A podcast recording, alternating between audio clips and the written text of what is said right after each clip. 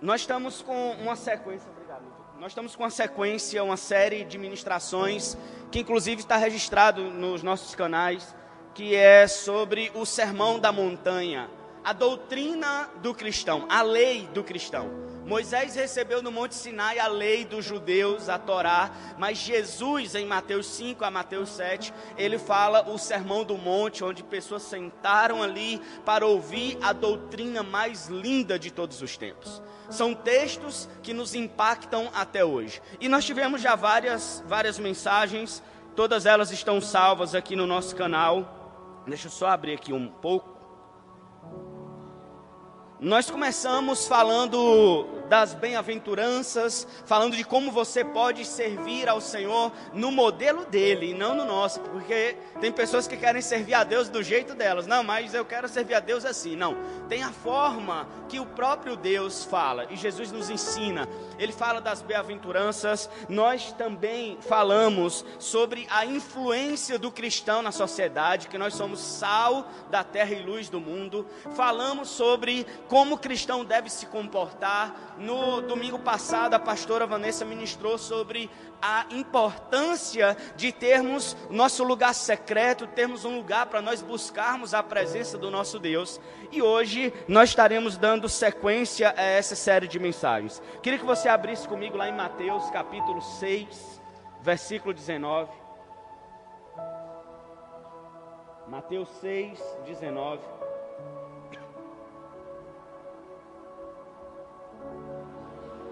Você que nos acompanha pela internet, quero te pedir um favor. E até os irmãos também que estão com o celular aqui na igreja, hoje a Bíblia já está no celular, claro, né? Que nós pudéssemos compartilhar o link dessa transmissão, tá no nosso grupo aí da igreja do WhatsApp. Então você pode compartilhar com seus amigos e familiares. Mateus 6, 19. Diz assim a palavra do Senhor: Não acumuleis para vós outros tesouros na terra, onde a traça e a ferrugem destroem, e onde os ladrões arrombam para roubar. Mas ajuntai para vós outros tesouros no céu, onde a traça nem a ferrugem podem destruir, e onde os ladrões não arrombam e roubam.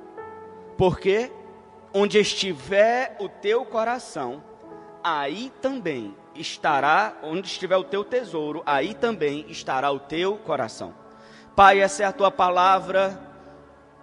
Nós nos colocamos, Senhor, como servos nessa noite, confiados no poder do teu Espírito Santo para falar conosco. Que o Senhor possa nos impactar e nos constranger com a tua lei, Senhor. Em nome de Jesus, fala com os teus filhos, usa-me nessa noite, porque nós cremos que a tua palavra é a verdade, ela é poderosa para mudar rumo de vida, ela é poderosa, Senhor, para levantar o caído, abatido, ela é poderosa para trazer alegria onde havia tristeza, e ela é poderosa para desfazer as obras do diabo, e nós cremos, Senhor, que sairemos daqui saciados com a verdade, em nome de de Jesus. Amém? Queridos, essa, esse, esse, texto é muito conhecido de todos vocês, eu creio que todos já conheçam esse texto. E quando nós falamos não é, sobre esse tema, Jesus falando das riquezas, a primeira coisa que nós devemos entender é que o Senhor, Ele continua falando para o mesmo público que Ele estava falando desde o capítulo 5. Quem era esse público? Era uma multidão de pessoas que queriam segui-lo. É uma multidão de pessoas que queriam fazer a vontade de Deus. Aquela multidão saiu das suas casas, aquela multidão, sabe, saiu para para ver essa nova doutrina que estava surgindo naquele tempo. Esse homem chamado Jesus estava ensinando algo extraordinário. E eles sentaram ali para saber como poderiam servir a Deus. E Jesus estava declarando as leis do céu. Ele estava reinterpretando muitos textos que até então estavam sendo usados somente a metade. Aqueles textos que estavam na lei no Velho Testamento. Mas esse público que estava ouvindo Jesus naquele dia é muito parecido com vocês que estão aqui hoje, vocês que estão pela internet me ouvindo. Era um público que tinha muita vontade de servir a Deus, muita vontade de seguir a Deus da maneira correta. Então, essa palavra não é para a pessoa que quer servir a Deus de qualquer maneira, a sua própria maneira. Essa palavra de Jesus não cabe para todo mundo, nem todo mundo aceita as leis de Jesus. Quem é, para quem é essa palavra hoje? Para aqueles que querem servir a Deus de verdade. Para quem Jesus estava ensinando naquela época? Para pessoas que queriam servir a Deus de forma genuína. Por que, que eu digo isso? Porque tem pessoas que falam assim: ah, pastor, mas eu, eu, eu não concordo muito com esse trechinho, e aí você isola um texto e aí deturpa todo o sentido daquela palavra. Mas hoje essa palavra, entendam, é para as pessoas que querem servir a Deus de verdade. Tem alguém aqui que deseja servir a Deus de verdade? Tem alguém aqui que deseja realmente fazer do jeito certo, fazer a vontade de Deus? Amém? Então, esse texto, Jesus, ele começa falando para esse público. Nós todos desejamos fazer a vontade de Deus. Por que, que nós não podemos fazer a vontade de Deus do nosso jeito? Porque o nosso Deus é um Deus de princípio. E princípio não muda, princípio não envelhece, princípio não caduca, princípio não é alterado. E quem quebra um princípio é quebrado na vida. Quem quebra princípio é totalmente destruído pelo princípio que acabou de corromper. Nós não podemos quebrar princípio. Então, Jesus nos diz: não acumuleis tesouros na terra. Não acumule tesouro na terra. O que Jesus estava querendo dizer, querido, não era que as riquezas são pecado. Essa palavra acumular vem do grego tesourizo. Essa palavra significa acumular como se fosse represar, uma represa. O que é, uma represa? Uma represa é onde a água é acumulada vindo de vários fluxos de água, de rios, e fica ali represada e não dá vazão. Uma represa é desse jeito. O mar morto lá em Israel, ele é represado a água não sai dele, ele não fornece água para outro lugar. Ele recebe a água do Rio Jordão e de outros rios, mas ele é tão profundo, ele é tão baixo a nível do mar, mais de 400 metros, que ele só recebe, só recebe, só recebe e se tornou um mar morto, porque ele só recebe e não dá nada para ninguém. O que Jesus está querendo dizer é: não acumule para vós outros tesouros, tesouro na terra e o tema dessa ministração é: Onde está o teu tesouro? Todos nós lutamos na vida por algo.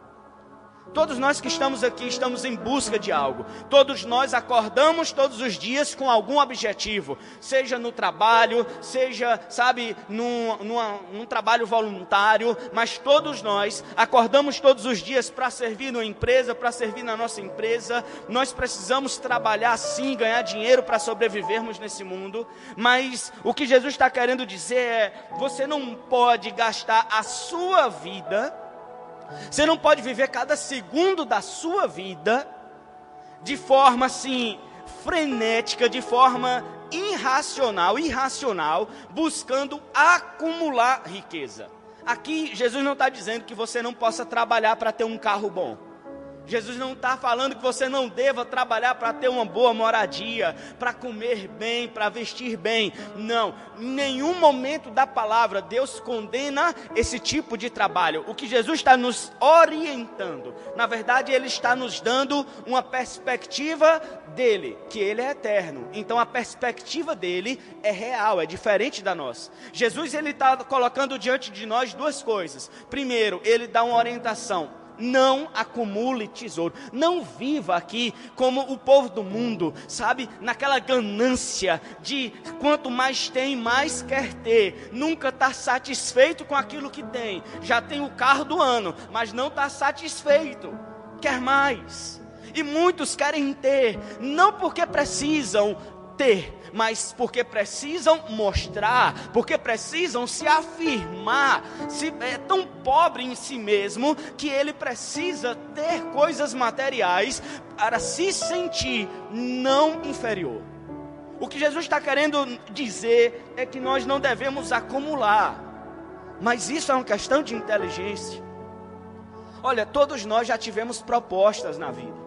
Todos nós já tivemos decisões entre dois caminhos. Jesus está nos falando: não acumule tesouro na terra, mas ajuntai tesouro no céu. Em nenhum momento Jesus está condenando o tesouro. Ele só está nos chamando a atenção para onde vamos colocar o nosso foco.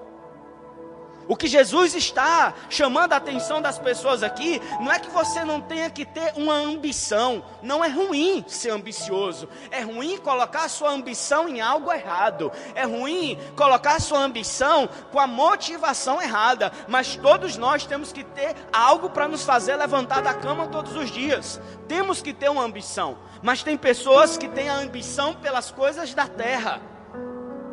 Tem pessoas que acordam com ambição com as coisas celestiais do céu.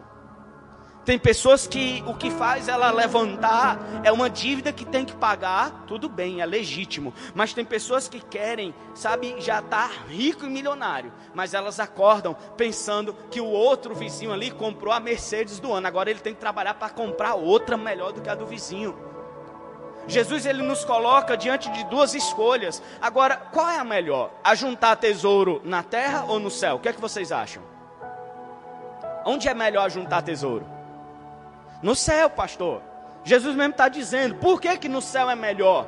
Ele explica. Porque quando você junta tesouro aqui na terra, qual o problema do tesouro aqui na terra? É que ele é perecível o que você faz, o que nós fazemos, a roupa que nós vestimos, o alimento que nós consumimos, o carro que nós andamos, a casa que nós moramos, tudo que nós temos aqui nessa terra de material é perecível e ele garante: aqui nessa terra a ferrugem consome, a traça corrói, aqui ladrões arrombam para roubar, aquilo que você suou tanto para conquistar, aqui por mais que você seja milionário, por mais que você tenha segurança, na nada protege aquilo que você tem material.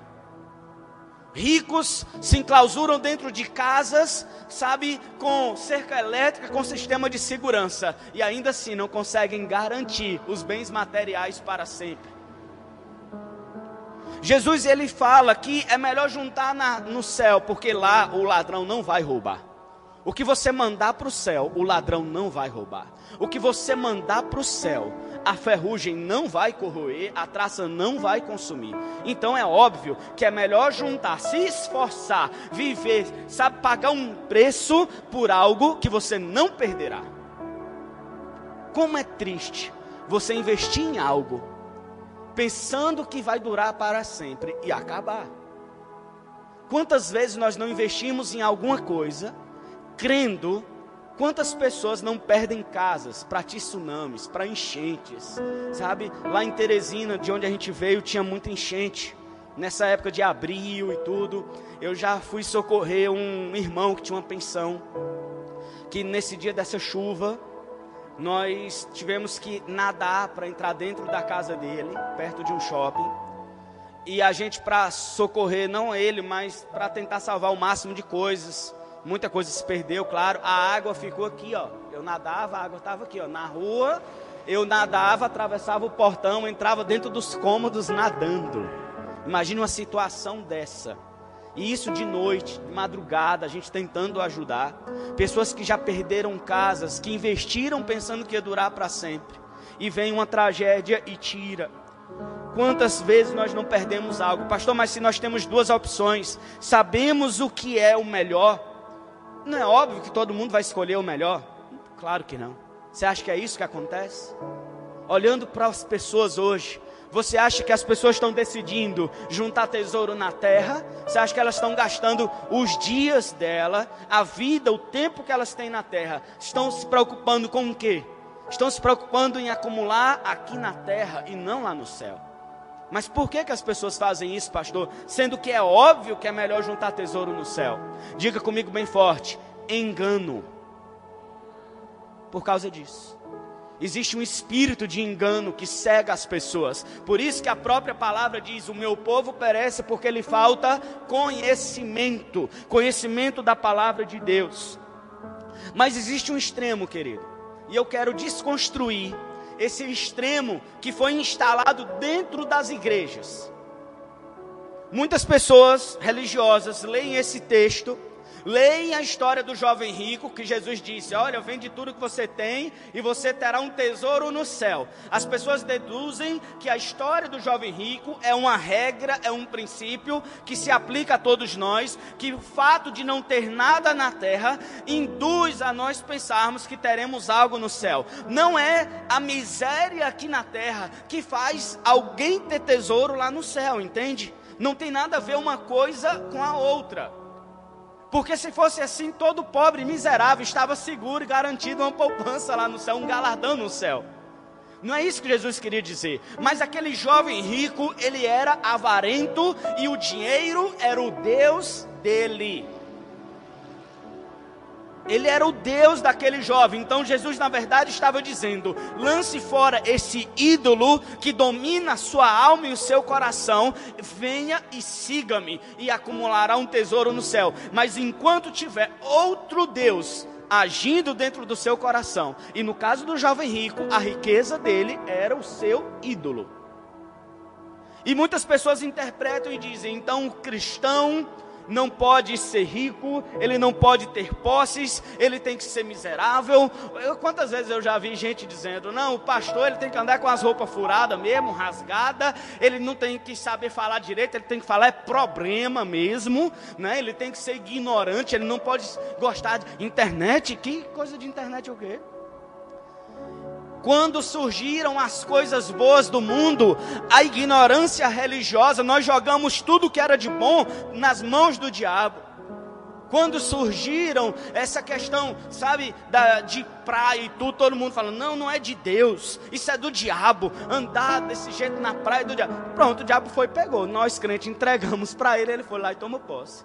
Veio a, o rádio, os cristãos de novo. Não, isso é coisa do capeta. Como é que pode uma voz sair de um pedaço de plástico, de ferro desse? E aí a ignorância fez a gente, como eu falo a gente, como servos de Deus, a igreja, infelizmente, declarar: não, isso é do diabo. Surgiu televisão, vixe, é coisa do capeta. Olha só, está aparecendo um homem dentro dessa caixa. E aí, por ignorância, nós começamos a entregar tudo que era de bom, tecnologia minha filha gosta muito de meme, e aí ela vem e mostra, pai, olha esse meme aqui. E aí a Sara tem 10 anos, ela mostrou, ó papai, olha isso aqui, era pastor pregando. Pastor em 2010. Aí falando lá, internet. É do capeta, não pode usar internet, quem usa é do diabo, não sei o que. O mesmo pastor em 2021, internet é de Deus. Glória a Deus que a gente pode louvar o Senhor, pregar a palavra, o culto online. Então, quantas vezes nós não fizemos isso? E a questão da riqueza, querido, não tem problema algum ser rico. Não é do diabo, pelo contrário, eu creio que seja muito mesmo a vontade de Deus que o povo dele prospere nessa terra. O problema é que nós não podemos cometer erros. Sabe, a questão não é ser rico ou pobre, a questão é ser egoísta. O problema que Jesus está querendo neutralizar aqui, ele está querendo dizer: o crente, o cristão, aquele que me segue, não pode ser egoísta, nem o pobre e nem o rico. O pobre precisa me servir e o rico, da mesma maneira, tem que me servir. Jesus entende que todos nós temos esse desejo natural de buscarmos o melhor, é normal. Ele não condena nós termos uma poupança, ele não condena o fato de nós fazermos um planejamento familiar. Pelo contrário, a própria palavra de Deus nos mostra exemplo.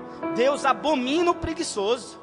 Tem gente que usa essas palavras para se acomodar, só que a própria palavra diz: olha, você preguiçoso, observe as formigas elas não têm chefe, mas todas elas ajuntam no verão para que tenham sustento durante o inverno. A Bíblia nos dá exemplo de planejamento que um animalzinho tão pequeno consegue fazer o seu planejamento de sustento. O texto de Jesus aqui não é para que nós sejamos irresponsáveis financeiramente. Não tem nada a ver, querido, pobreza com humildade. Esqueça isso. Isso foi errado, ensinado errado. Se fosse assim, todo pobre seria humilde. E existe muito pobre arrogante, como tem muito rico humilde. Pobreza não tem nada a ver com humildade, pobreza tem a ver com pobreza mesmo. Pobreza tem a ver com sofrimento. Sabe, querido, Deus, Ele deseja que todos nós prosperemos.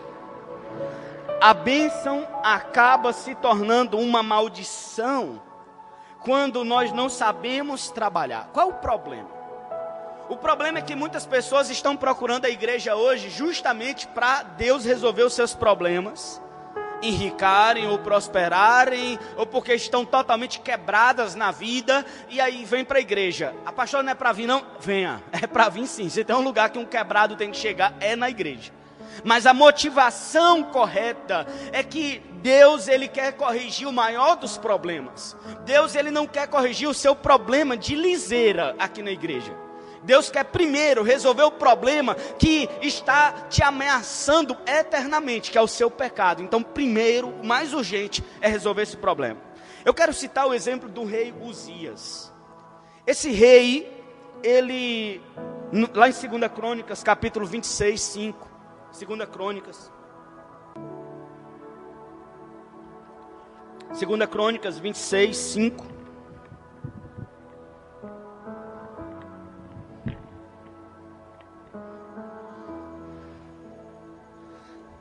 Uzias estava passando por uma crise que ele precisava de toda a ajuda do mundo. Só que aí diz assim a palavra do Senhor: propôs-se buscar a Deus nos dias de Zacarias, que era sábio nas visões de Deus. Nos dias em que buscou o Senhor, Deus o fez prosperar. Quando nós estamos na pior, nossa tendência é buscar o Senhor de forma verdadeira, rasgamos o nosso coração, não faltamos culto, somos assíduos, estamos junto com os pastores, com os líderes. Aí Deus vai e começa a nos abençoar. Porque a palavra de Deus é claro. No dia que propôs buscar o Senhor, Deus o fez prosperar. E eu profetizo isso na vida de vocês. Quando vocês buscarem o Senhor, haverá prosperidade na vida de vocês. Quando vocês buscarem a face do Senhor, Ele vai fazer o caminho de vocês prosperarem. Isso é uma regra. Isso é um princípio. Mas com a bênção de Deus, Uzias alcançou aquilo que sozinho não teria alcançado. Pastor, como é que eu sei que Deus me abençoou? Simples, quando você tiver algo que você sabe que não tem capacidade para conquistar. Se você tem algo que você não podia conquistar, só tem uma conclusão: foi Deus na sua vida, meu querido. Será que tem algo na sua vida que você detecta que realmente foi o Senhor que fez? A minha família foi Deus que me deu. O que eu vivo é, é Deus que está fazendo. Será que você consegue reconhecer os favores de Deus na sua vida? Mas olha só, depois que ele alcançou isso, a Bíblia diz em 2 Crônicas 26, versículo 15, a parte B do versículo. 2 Crônicas 26, 15, diz assim a palavra: Divulgou-se a sua fama até muito longe, porque foi maravilhosamente ajudado eu profetizo que você vai ser maravilhosamente ajudado pelo Senhor. Do jeito que os dias foi, nós vamos mudar só o final da história dele, mas o começo e o meio eu tomo posse. Você toma posse hoje? Eu tomo posse. Eu vou buscar o Senhor, ele vai me fazer prosperar. Eu vou ser maravilhosamente ajudado pelo meu Deus aqui nessa terra. Eu vou receber isso. E olha só, a fama correu muito longe. Nós não queremos fama, mas o nosso testemunho vai alcançar muitas pessoas em nome de Jesus. Olha só, entretanto, depois disso, o seu coração mudou. Quando ele alcançou prestígio e poder, as conquistas o levaram a agir de forma errada. Uzias estava lá embaixo, buscou o Senhor, Deus o elevou, aquilo dali entrou na cabeça dele, que é o que acontece. Nós seres humanos somos nojentos. Nós somos assim por natureza. Gente, nós somos podres se não for a misericórdia de Deus na nossa vida, se não for o Espírito Santo em nós, nós transformamos a bênção em maldição. Deus é especialista em transformar situações terríveis numa situação de bênção. E nós nos especializamos em pegar algo bom e transformar em algo ruim. Olha só o que Uzias fez em 2 Crônicas 26, 16. 26, 16 de 2 Crônicas mas havendo-se já fortificado, ficou bonzão, bonitão, tudo bem, tudo ok, exaltou-se o seu coração para a sua própria ruína e cometeu transgressões, pecados, abominações, afrontas contra o seu Deus, o Senhor. Já viu gente fazendo isso na vida? No fundo do poço, busca o Senhor, Deus eleva, mudou a situação porque agora está numa vida melhor, com um carro melhor, uma casa melhor, já está comendo bem, já pode encher o carrinho do supermercado, daqui a pouco está pisando irmãozinho dentro da própria igreja já está olhando todo mundo, ó, com o nariz empinado. Pessoas que vivem para acumular riqueza, quanto mais tem, mais deseja ter, e é isso que Jesus está falando, pastor. O que significa essa palavra acumular? Acumular significa juntar para um só, para si mesmo. É quando você luta na vida pensando só em você. Essa não é a vontade de Deus. Entenda, você nunca verá um velório levando o caixão e um caminhão de mudança atrás. Nunca verá isso. Sabe quem já fez isso? Os faraós. As pirâmides foram construídas para isso. As pirâmides são túmulos mas eram tão grandes, a riqueza daquele povo era tão grande, que quando aquele faraó morria, toda a riqueza dele era enterrada como se aquela riqueza fosse. Sabe por que, que não vai? Hoje nós encontramos a riqueza ali. Os ossos estão lá, as múmias estão lá, mas o ouro continua lá, não vai sair desse plano terreno. Tudo que nós tivermos aqui vai permanecer aqui. O que Jesus está querendo, sabe, querido, nos dizer que não é pecado ter dinheiro ou ter prosperidade. Pastor, o que é prosperidade? Prosperidade não é ter as coisas. Prosperidade é o que você faz com as coisas que você tem. Prosperidade não é ter. Prosperidade é o que você faz com o que você tem. Por isso, o pobre pode ser próspero e o rico pode ser próspero. Tem rico que é miserável e tem pobre que é próspero, porque prosperidade tem tudo a ver com aquilo que você faz e não com aquilo que você tem acumulado para si. Nós não levaremos nada. Lucas capítulo 12, eu amo essa história. Lucas 12, já encerro rapidamente. Lucas capítulo 12, versículo 15 em diante. Você já deve ter ouvido muito dessa história.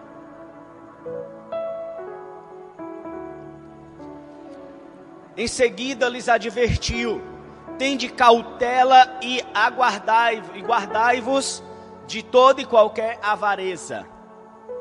Porquanto a vida de uma pessoa não se constitui do acúmulo de bens que possa conseguir. Versículo 16. E lhes propôs uma parábola: As terras de um certo homem rico produziram com abundância. Olha só, o homem era rico e ficou mais rico. A terra dele produziu cada vez mais. E ele começou a pensar consigo mesmo. Veja só se esse não é o pensamento da humanidade hoje. O que farei agora? Pois eu não tenho onde armazenar tudo, toda a minha colheita. Ou seja, na cabeça daquele homem, a bênção que Deus estava dando para ele, ele pensava que era só para ele. Então, o pensamento dele era construir um lugar para continuar acumulando a riqueza dele. E quando a vontade de Deus, na verdade, é que você seja próspero, seja abençoado, tenha, sabe, condições até financeiras, realmente que prosperidade não é só isso, mas se você tiver, não é para parar em você.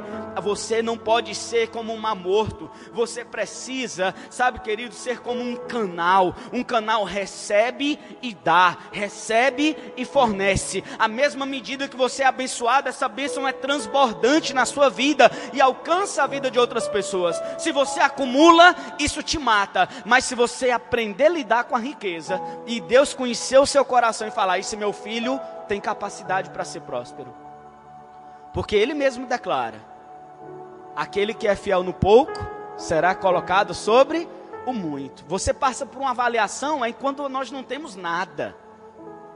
Mas esse homem, ele fez o que? Ele decidiu fazer um lugar para acumular aquela colheita. Pode colocar no versículo 17 versículo 17 de Lucas. Então ele começou a pensar e falou: onde é que eu vou armazenar toda a minha colheita? Versículo 18. Então lhe veio à mente: já sei, derrubarei os meus celeiros e construirei outros ainda maiores. E ali guardarei toda a minha safra e todos os meus bens. 19. E assim direi a minha alma. É o que todo mundo está querendo. Na minha velhice. Pastor, estou guardando aqui para o dia da doença, para o dia da velhice. Vou falar para minha alma: tens grande quantidade de bens, depositados para muitos anos. Agora, minha alma, tranquiliza-te, come, bebe e se diverte. Olha que plano maravilhoso. Come, bebe e se diverte. Contudo, Deus lhe afirmou: tolo. Eu gosto mais da minha versão que diz assim, ó, louco. Uma pessoa que pensa assim, não conhece a Deus, é um louco. Por que louco? Esta mesma noite arrebatarei a tua alma, ou seja, essa mesma noite você morrerá. E todos os bens que tens entesourado, para quem ficarão? Quantas pessoas não estão vivendo exatamente isso? Sabe, querido, o plano de Deus para nós não é que nós vivamos, sabe, sendo escravo da riqueza. Pastor, mas Deus deseja que nós sejamos prósperos? Eu te garanto que sim. Gênesis 13, 2, você verá que Abraão, o pai da fé, era muitíssimo rico ele tinha gado, ele tinha fazenda. Bota aí, Gênesis. Abraão havia enriquecido muito, era proprietário de muitas cabeças de gado, possuía muita prata e ouro também. Aí as pessoas querem só esse lado de Abraão. Ah, pastor, eu quero servir a Deus. Quero ser igual a Abraão, o pai da, da Denise, né? Abraão, a, a, da Quênia, isso. Da, é seu pai Abraão, Abraão, né? Então a pessoa quer só esse lado de Abraão. Abraão, muitas cabeças de gado. Alguém aqui quer muitas cabeças de gado? Eu falei, rapaz, se Deus me der, eu não sei onde é que eu vou colocar, no meu quintal, amarrado no pé de goiaba, lá na rua, não tem onde colocar. Mas todo mundo quer essa parte. Só que não quer a parte do Abraão que sacrificava Isaac. É muito bom ter muitíssimas cabeças de gado, ser muitíssimo rico. Mas Abraão, ele era muitíssimo rico, mas continuou sendo o pai da fé a riqueza não possuiu Abraão. 1 Timóteo 5,18 declara que o trabalhador é digno do seu salário. A palavra, querido, declara: olha, você trabalha, parabéns, você tem que trabalhar mesmo. Tem gente que diz: não, pastor, olha só, eu. Tem gente que quer casar, Chegaram muita gente no gabinete lá em Teresina, principalmente. Chegava para nós, que a gente era ali da rede casais, falava assim: Olha, a gente quer casar um jovem, adolescente, 17, 18 anos. Chegava com a meninazinha, 15, 16 anos. Pastor, a gente quer casar. A gente olhava assim. Eu falei: Meu filho, você não está usando fralda ainda não. Falei, pastor, a gente quer casar e tudo, e a gente serve a Deus, a gente crê que Deus vai fazer, e aí a, nosso sonho, a gente se ama, a gente já tem certeza que nascemos um para o outro. Eu falei, meu filho, você vai viver como com essa menina? Você estuda, você tem algum trabalho? Não, vai viver como? De fé. Pela fé, pastor. Eu falei, pela fé. Aí olha para mim e fala, minha filha, você está preparado para pedir esmola para dois? Porque esse negócio de pela fé, isso é só uma desculpa de gente preguiçoso. Eu tinha um discípulo que acordava meio-dia querendo casar, acordava meio-dia. Falei, meu filho, você não vai trabalhar por quê? Falei, não, porque não dá certo, eu não consigo no horário que eu quero. Eu falei, não é assim não que funciona. Você acha que vai ter uma empresa a seu bel prazer te esperando no seu horário? Meu amigo, você faz o quê? Não, acordo 11 e meia, meu dia eu vou para academia, sabe pastor, porque eu não gosto de lotado não, então meu dia não tem ninguém. Falei, quem é que paga a sua academia? Mamãe. Foi mamãe, paga sua academia, né? Mamãe paga sua academia, você acorda meu dia e está querendo arranjar um emprego. Eu falei, meu filho, eu vou te dar um comando só, se você quiser mudar de vida. Acorde cinco e meia da manhã, só faça isso. Pastor, mas eu vou fazer o quê? Acorde e fique esperando ver o que, que você vai fazer, porque dormindo não vai aparecer nada para você fazer. Nada. Aí a gente é muito delicado com os discípulos. Eu não tenho muita paciência com o homem. Com a mulher a gente tem que tratar um pouquinho. Mas com o marmanjo, está ali um, que é dessa geração, Gabriel. Não é assim. Gabriel sempre trabalhou e ele sempre ajudava os amigos dele. Eu falava, tia quieta, você trabalha o dia todinho pegando peso, se esforçando. A esposa dele está ali, que não deixa mentir, a Letícia. E ajudava um monte de caboclo velho que não queria fazer nada da vida. O Gabriel trabalhando para cima e para baixo e os outros só se escorando no Gabriel. Não dá certo desse jeito. Nós precisamos entender que Deus quer que a gente trabalhe. Pastor, quer dizer que então Deus não quer que a gente sirva a Ele, assim na igreja 24 horas por dia. Não, pela palavra Ele declara que nós temos que trabalhar seis dias e descansar um. Então eu entendo que Ele seja um Deus de visão de trabalho. O próprio Jesus disse que trabalhava e o Pai trabalhava até aquele momento, até hoje o Pai trabalha. Porque as pessoas confundem descanso com inatividade. Deus nunca ficou inativo, mas ele descansou, usufruiu, teve prazer de observar a obra concluída. Isso não significa que Deus descansa da forma que nós queremos descansar, armar uma rede, sentar debaixo de uma árvore, dormir, esperando a comida chegar sem fazer nada. Não, meu amigo, Deus não é um Deus desse jeito. Deus trabalha até hoje, ele trabalha em seu favor, em meu favor, no favor dessa cidade. O nosso Deus tem cuidado de nós. A Bíblia declara que o guarda de Israel não descansa descansa e nem cochila. O nosso Deus trabalha até hoje. Nosso Deus não para.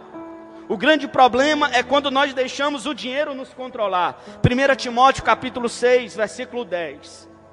Declara que a raiz de todos os males é o amor ao dinheiro. Porquanto o amor ao dinheiro é a raiz de todos os males. E por causa dessa cobiça, alguns crentes Olha que, é que eu não estou falando de mundanos, não. Aqui é Timóteo, é Paulo falando para Timóteo, meu filho na fé, um pastor de uma igreja. Olha, por causa disso, dessa cobiça, tem líderes, tem cristãos, tem crentes que se desviaram da fé e se atormentaram em meio de muitos sofrimentos, querendo ir atrás do dinheiro. Infelizmente, tem pessoas que deixaram o dinheiro se tornar o seu Deus. Pastor, e como é que nós podemos então trazer um equilíbrio e fazer servir a Deus, que Ele quer a nossa prosperidade. Ele deseja que nós sejamos prósperos, mas Ele nos alerta para o amor ao dinheiro. Como é que nós vamos fazer então? Aí Ele mesmo nos ensina. Salmo 62, versículo 10. Salmo 62, 10 declara que se as nossas riquezas aumentarem, nós não podemos colocar o nosso coração nelas. O segredo não está em nossa riqueza aumentar, está onde nós estamos colocando o nosso coração, onde está o meu tesouro. Sabe, querido, o centro de gravidade da terra te puxa para baixo. O centro de gravidade do céu te puxa para cima. Você é atraído pelaquilo que você se entregou. Você precisa entender que todo ser humano nessa terra tem um Deus. Mas Jesus mesmo não considera o próprio diabo como um Deus concorrente, um Deus de D minúsculo, concorrente. Ele não considera nada como um concorrente, sabe, de divindade. Ele não coloca nenhuma concorrência no coração humano, nem o capeta. Jesus considera como entidade que esteja concorrendo. Ninguém quer servir o cão. Ninguém quer fazer algo do diabo. Agora, Jesus chama o dinheiro de Deus. Não que sejam Deus, mas que para o ser humano tem um poder de desejo que pode concorrer, ocupar o lugar do nosso Deus verdadeiro dentro do nosso coração. Jesus declara que ninguém pode servir a dois senhores, ou você serve a Deus, ou você serve a Mamon o Deus dinheiro. Jesus ele quer que nós sejamos prósperos. É tanto que ele fala: não acumuleis tesouro na terra. Mas ele nos aconselha nessa noite a juntar tesouros no céu. O convite de Jesus para mim e para você hoje é que nós possamos gastar cada minuto da nossa vida acumulando tesouro no lugar correto. E ele finaliza dizendo: Porque onde estiver o teu tesouro, aí também estará o teu coração. O importante aqui hoje não é descobrirmos onde está o teu tesouro. Mais importante hoje é descobrirmos onde está o nosso coração. Deus te trouxe aqui, Deus te colocou nessa mensagem hoje, para você refletir e não buscar a riqueza, mas entender que você já tem algo acumulado, ou nessa terra ou no céu. Agora, pastor, eu quero saber onde é que está. Simples, procura seu coração, que seu tesouro vai estar junto com ele. Pastor, como é que eu sei se o meu coração está no lugar certo? Onde é que você quer colocar o seu coração? Onde é que você quer que deseja, onde é que você deseja que o seu coração esteja? Como é que você deseja, é, é, é, é sabe, o que que você quer para a sua vida hoje? O que é que você tem buscado? Pastor, o meu sonho, pastor, é conseguir colocar o meu coração em Deus, só que eu ainda não consigo. Tem tanta coisa ocupando o meu coração, tem tanta coisa chamando minha atenção, tem tanta coisa, sabe, que me desperta o desejo de alcançar, de, de buscar. Tem uma ambição, pastor, e ó, não vou mentir e não precisa mentir. A primeira, a primeira etapa para você colocar o seu coração no lugar certo é descobrir se ele está no lugar errado. É descobrir se ele está no lugar que não é a vontade de Deus. Será que ele está num relacionamento errado? Será que ele está numa empresa errada? Será que ele está com um propósito errado? Será que nós temos colocado o nosso coração em busca frenética e desenfreada para coisas apenas dessa terra? Pastor, como é que eu sei se o meu coração está na terra ou no céu? Você é atraído pelas coisas da terra ou do céu? O que que te chama a atenção? Colossenses capítulo 3, versículo 2.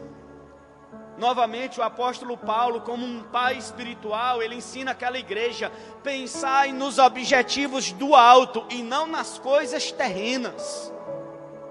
Não que nós agora, para servir a Deus, devamos ser irresponsáveis nas nossas finanças, aqui como sociedade. Não é isso. Eu trabalho também, sou pastor, mas trabalho. Pastora trabalha, mas o nosso coração está na obra de Deus. O nosso coração está em Deus. Sabe como é que você começa a alinhar o seu coração? No começo você não vai querer. Se você não está com o coração em Deus, no início de colocar isso vai ser muito difícil, você não vai ter vontade. Então a primeira coisa é o que você faz quando acorda. O que você pega quando acorda? É o celular ou a Bíblia? Como é a sua rotina? O primeiro, as primícias do seu dia, está sendo para mamon ou para Deus? Como é que eu sei, pastor, se está indo para mamon ou para Deus? Simples. Se você acorda, escova os dentes, nem toma café, corre para o trabalho, está para mamon. Mas se você acorda, entende que precisa apresentar aquele dia ao Senhor, consagrar aquele momento ao Senhor. As primícias do seu dia estão sendo para mamon ou para Deus. Então eu não posso sair para o trabalho sem antes ter um momento com meu Deus. Eu não posso gastar mais tempo, os meus neurônios, a minha mentalidade, as minhas 168 horas semanais. Não posso pegar 90%, 99%, me dedicar a ganhar dinheiro e um menos de 1% eu me dedico a Deus. Como é que pode eu estou servindo a Deus, mas 165 horas da semana é para o dinheiro e 4, 3 horas é para a igreja? E quando nós viemos para um culto, quando passa uma hora, uma hora e dez, a gente já começa a dar um cochilão, sabe? Aquela coisa, a coceira na cadeira. Quem está na internet já começa a mudar de canal, já começa a mudar de, de Instagram, fica agoniado. A gente não consegue. Se você quer colocar o seu coração em Deus hoje, você precisa entender que Ele exige o seu tempo.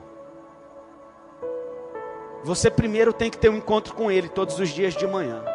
Jesus ele fala: onde estiver o teu tesouro, aí também estará o teu coração. Começa a pensar nas coisas do alto. Começa a pensar nas coisas do céu. Pastor, como é que eu vou pensar nas coisas do céu se eu nem sei o que tem no céu? É exatamente esse o motivo de nós não pensarmos nas coisas do céu. Porque quem conhece o céu nunca mais trocará o céu pela terra. Quem tem um encontro com Jesus não troca por outros encontros. Quem tem a revelação e uma experiência com o Espírito Santo nunca mais trocará isso por um prato de lentilhas ou por qualquer outra proposta. Então, eu encerro dando esse conselho para você que me escuta. Primeiro estágio para vencer o engano, para se livrar desse engano, para você pensar nas coisas do alto, você precisa ter contato com a palavra de Deus.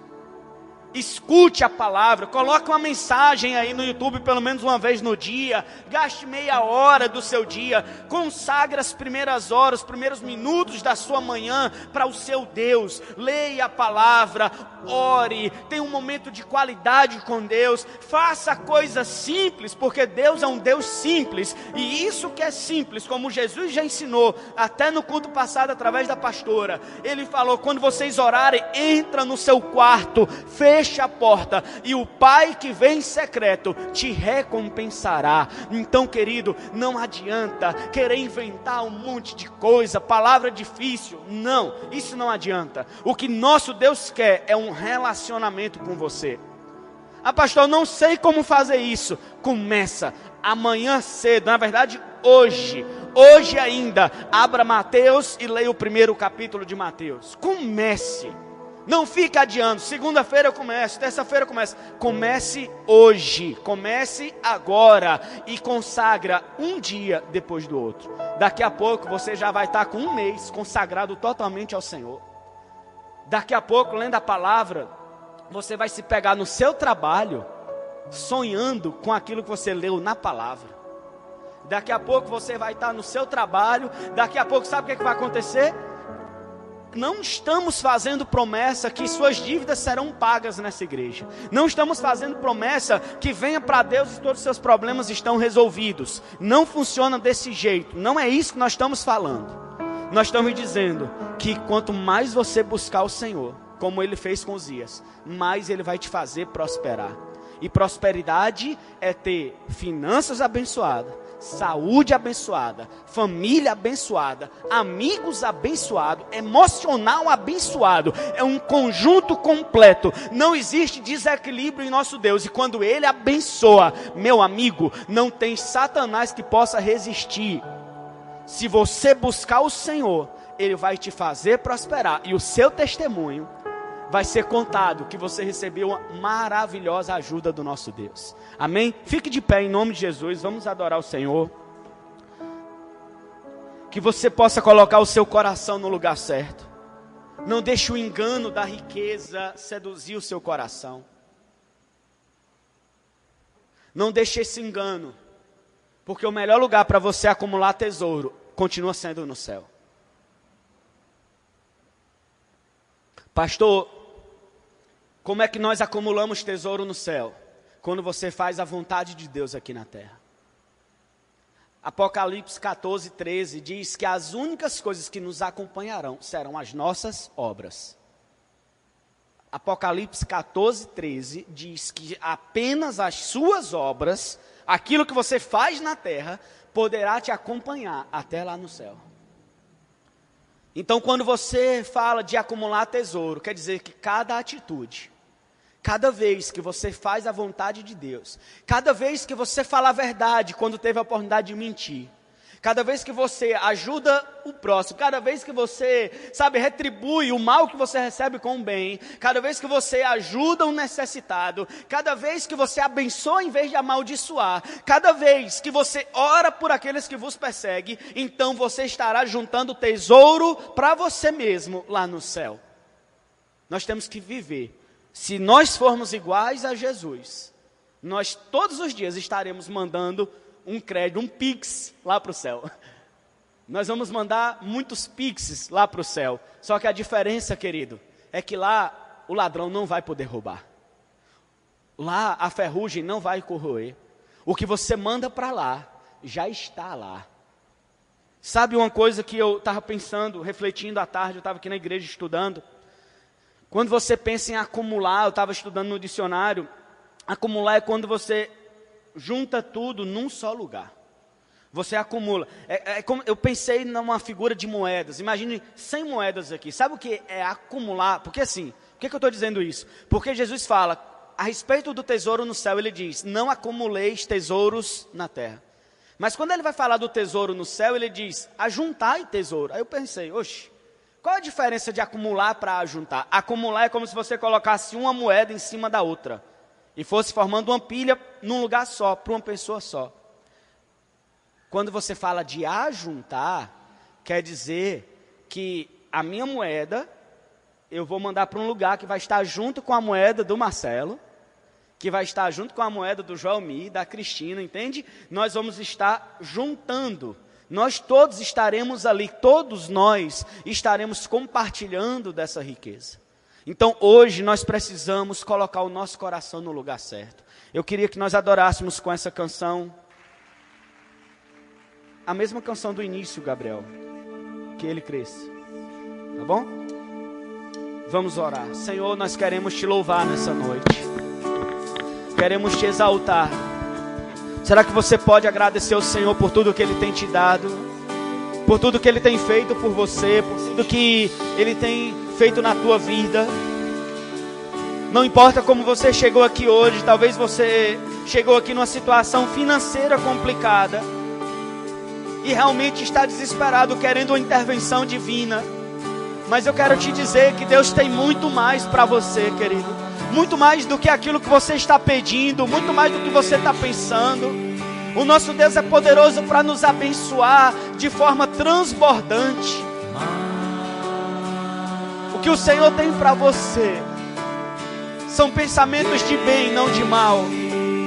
Deus ele te ama e ele quer que você seja próspero. Será que você consegue aceitar isso?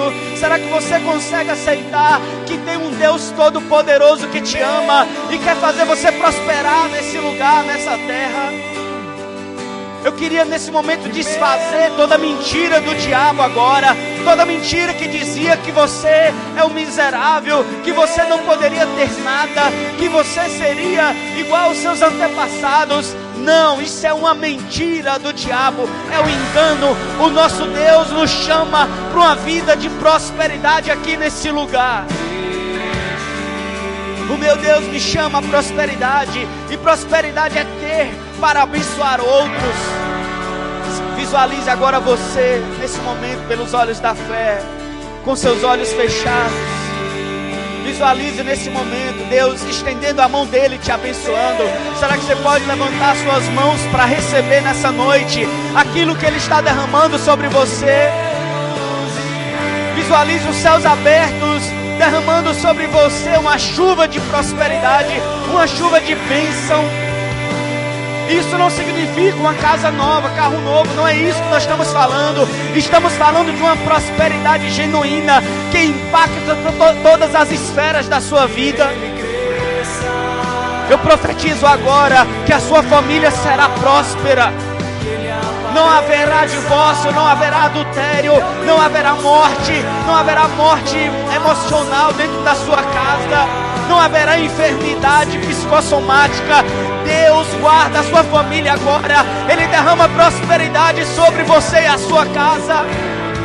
Primeiro passo para tomar posse é visualizar.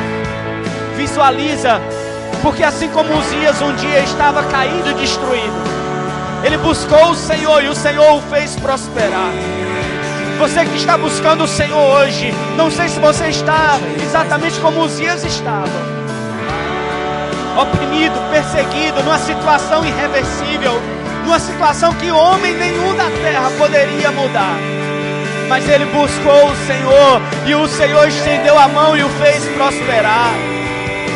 Se você está passando por isso hoje, eu quero declarar: estenda as suas mãos para o céu, porque é de lá que virá o teu socorro. O teu socorro vem do Senhor, que fez os céus e a terra.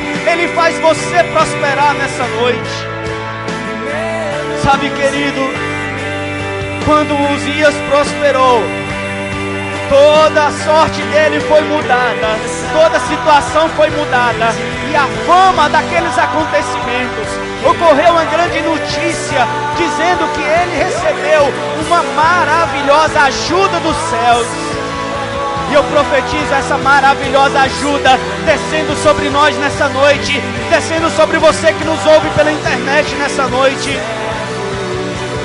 Abaixa só um pouquinho.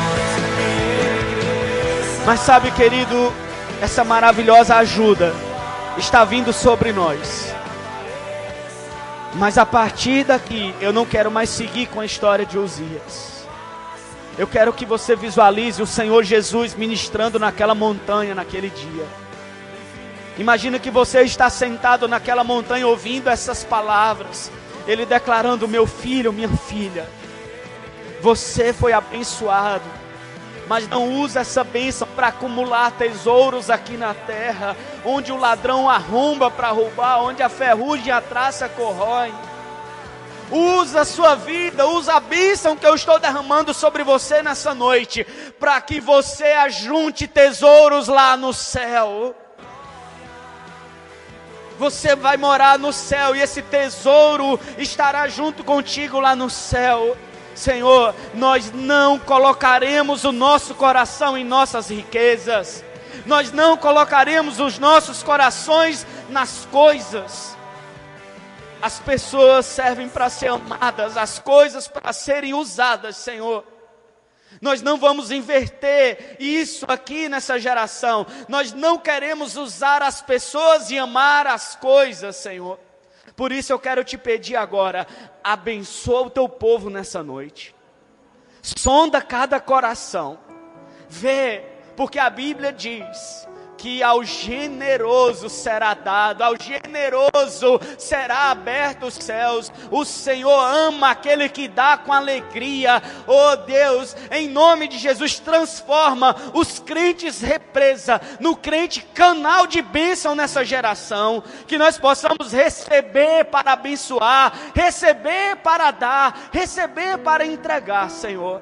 Então transforma aquele que não era próspero num servo de Deus próspero nessa noite, em nome de Jesus. Amém, queridos? Glória a Deus. Pode dar um aplauso bem forte ao Senhor.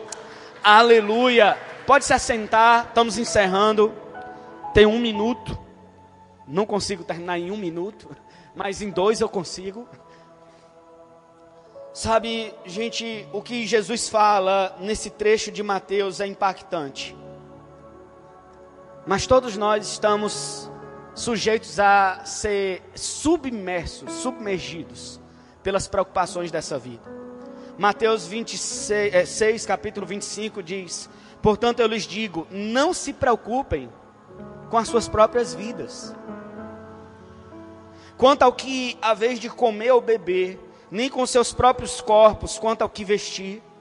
Não é a vida mais importante que a comida e o corpo mais importante do que a roupa porque Deus já te deu o corpo e a vida. Observem as aves do céu, elas não semeiam nem colhem, nem armazenam em celeiros, contudo o Pai Celestial as alimenta. Não tem vocês muito mais valor do que elas?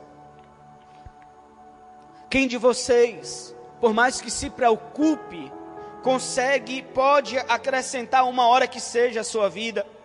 Porque vocês se preocupam com suas roupas? Vejam como crescem os lírios do campo. Eles não trabalham nem tecem. Contudo, eles afirmam que nem Salomão, em todo o seu esplendor, vestiu-se como um deles. Se Deus veste assim a erva do campo, que hoje existe, amanhã é lançada ao fogo, não vestirá muito mais a vocês, homens de pequena fé? Portanto, não se preocupem dizendo: o que, é que vamos comer, o que vamos beber ou o que vamos vestir Pois os pagãos que não conhecem a Deus é que correm através, atrás dessas coisas, mas o Pai Celestial sabe, o Pai Celestial sabe que vocês precisam disso. De quê? Comida, bebida e roupa. Busquem, pois, em primeiro lugar, o reino de Deus e a sua justiça e todas essas coisas lhes serão acrescentadas. Portanto, não se preocupem com o amanhã. nós precisamos ser fiéis ao Senhor. Pastor, como é que eu coloco o meu coração? Como é que eu vou neutralizar a minha servidão a mamon quando você deixa de servir o dinheiro? Eu amo ser dizimista, ser ofertante, sabe por quê? Porque mesmo não tendo muito, o pobre pode ser dizimista e o rico pode ser dizimista. Nós vemos o exemplo daquela viúva pobre. Ela era pobre, mas ela ofertou mais do que todos os ricos juntos. Como que isso pode acontecer? Porque na matemática de Deus, o cálculo é diferente. O valor monetário tem um peso muito baixo. O coração tem um peso muito alto. Então, quando junta o coração do ofertante mais a oferta, aquilo dali se torna a oferta que é entregue. Por isso que um rico, por mais que tenha um valor monetário muito grande, mas isso significa muito pouco aos olhos de Deus. E o coração dele é dado muito pouco.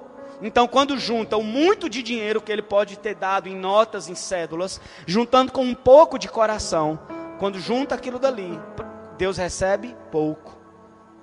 Mas quando você oferta de verdade, com o seu coração com alegria, por isso que se você não for ofertar ou dizimar com alegria, é melhor não fazer. Meu pastor lá em Teresina, ele sempre ensinou, gente, se você vai ofertar de qualquer jeito, guarda e vai comer um hambúrguer depois do culto. Não faça. É mais proveito usar esse dinheiro e pagar uma conta. Mas se for para fazer uma oferta, você tem que colocar o seu coração junto com essa oferta e aí você faz a sua oferta. Então eu queria convidar você que está também pela internet, vocês irmãos estão aqui, quem quiser ofertar ou dizimar nessa noite, um obreiro vai até você, levanta a sua mão. Ele tá, vem mais para frente aqui, João, o povo te vê, que essas colunas são terríveis enormes, tá? E enquanto toca uma canção, você que está pela internet, tá passando agora um contato aí na tela, você pode entrar, sabe, falar conosco e nós vamos te passar todas as orientações, te direcionar para os tesoureiros da igreja e você poderá fazer sua oferta, seu dízimo. Se você é de outra igreja, o seu dízimo tem que ser na sua igreja, não mande para nós. Mas se você deseja ofertar, nós ficamos felizes de receber sua contribuição. Mas o seu dízimo entregue na sua igreja com o seu pastor em nome de Jesus. Amém? Vamos ficar todos de pé aqui, vamos orar. Queria encerrar, queria agradecer muito a presença de todos. Foi uma honra ter recebido vocês. Nós estaremos de volta no domingo que vem. Eu, a gente vai conversar na, no WhatsApp da Cristina sobre a célula, se vamos voltar, vamos depois conversar com vocês. A gente comunica a igreja toda, certo? Mas nós só temos programação agora na quinta-feira, temos células online. E aí vamos decidir se vai ter o estudo bíblico presencial essa semana. Amém? Vamos orar. Pai, eu quero abençoar essas sementes, essas ofertas. Que o Senhor possa trazer a multiplicação a 100 por um em cada semente dessas, Pai. Prospera o teu povo. Recompensa o fiel em nome de Jesus. Abençoa os teus filhos agora, aqueles que não puderam vir. Eu quero abençoar a semana dos teus servos, que seja uma semana de vitória, uma semana de céus abertos, que a benção os persiga nessa semana, em nome do Pai, do Filho e do Espírito Santo. Amém? Que a graça do Senhor Jesus, que o amor de Deus, nosso Pai, que as doces consolações do Espírito Santo seja contigo desde agora e para sempre. Deus abençoe.